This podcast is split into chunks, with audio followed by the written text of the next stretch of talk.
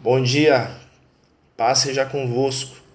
Estamos começando mais um devocional Edificai. Aqui quem fala é o pastor Wagner Nascimento e o nosso devocional é sobre Atos, do capítulo 13, do versículo 13 ao 56. Paulo em Antioquia. Em Atos, no capítulo 13, no versículo 52, diz: E os discípulos estavam cheios de alegria e do Espírito Santo.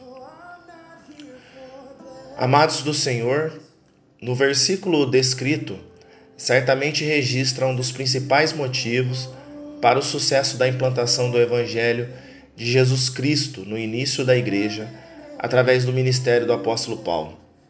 Certamente a igreja primitiva era um local de alegria, pois os enviados tinham alegria em seus corações.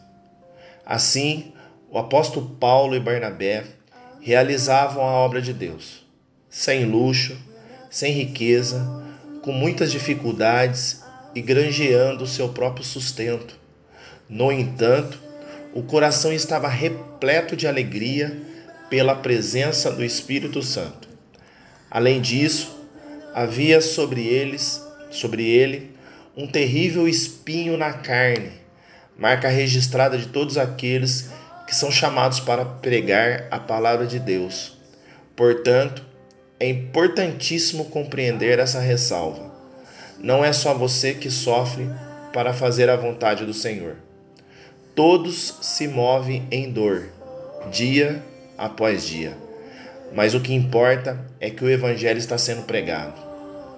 No entanto, mesmo em meio à dor, escassez, abandono e solidão, os discípulos eram cheios de alegria na alma, pois havia gratidão a Cristo. Eles sabiam que haviam chegado diante de Cristo pobre, miseráveis e nu. Mas agora, agora pela graça transformadora de Jesus Cristo, eles estavam cheios de palavras de vida eterna dentro de si.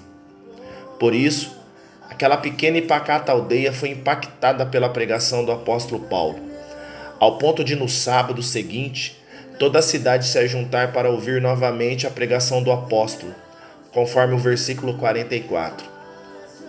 O sermão de Paulo nos mostra que ele conhece a Deus e as Escrituras, refazendo uma síntese do povo se dirigindo aos israelitas e aos prosélitos temente a Deus iniciando a sua narrativa com a chamada dos patriarcas, passando pelo cativeiro no Egito e finalizando com a peregrinação no deserto.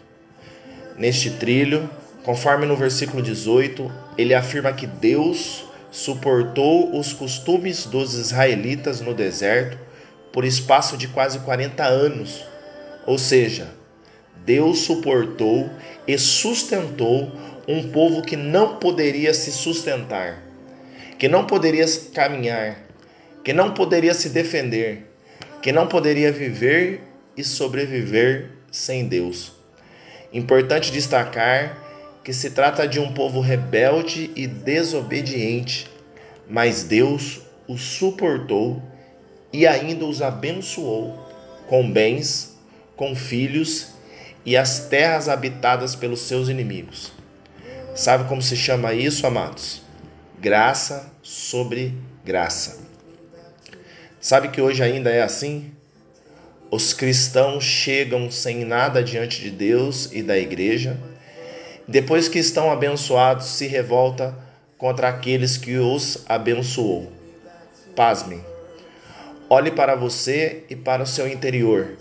Lhe desejo que tenhais paz e caráter de Deus para ir até o fim, para a glória de Deus. Portanto, prossigamos em conhecer o Senhor, pois o Evangelho é assim mesmo desde sempre. Enquanto aquebranta alguns, endurece e enche de inveja a outros, conforme o versículo 48 e o versículo 50. Mas a graça de Deus, mas graças a Deus, alegrai-vos, pois os discípulos de verdade são cheios do Espírito Santo e de alegria, para a glória de Deus.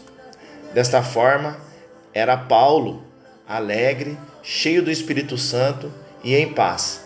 Pois, conforme no versículo 26, perfeitamente compreendeu que a palavra de salvação é enviada àqueles que temem a Deus e levá-la era o propósito de sua alma. Por isso, Paulo, conforme no versículo 43, os exortava para que permanecessem na graça de Deus, valorizando a sua salvação e a palavra que era pregada ao preço de sangue. Amados, que possamos ser aqueles que, ao conversar com as pessoas, elas sintam vontade de nos acompanhar para buscar a Deus. Que a nossa pregação gere sede de Deus e vida, e não de morte. Contudo, devemos buscar de Deus o nosso lugar e o propósito de nossa chamada, para que, assim como no versículo 47, tenhamos plena convicção, como Paulo tinha, do motivo de sua conversão, pois ele mesmo disse: Porque o Senhor assim nos chamou, e te pus para a luz dos gentios, a fim de que sejais para a salvação até os confins da terra. Por fim, saiba que ao cumprir o seu propósito no reino de Deus, certamente isso te encherá do Espírito Santo e de alegria, pois esse reino não é de comida e nem de bebida, mas de paz, alegria e gozo no Espírito Santo. Deus seja louvado. Deus os abençoe.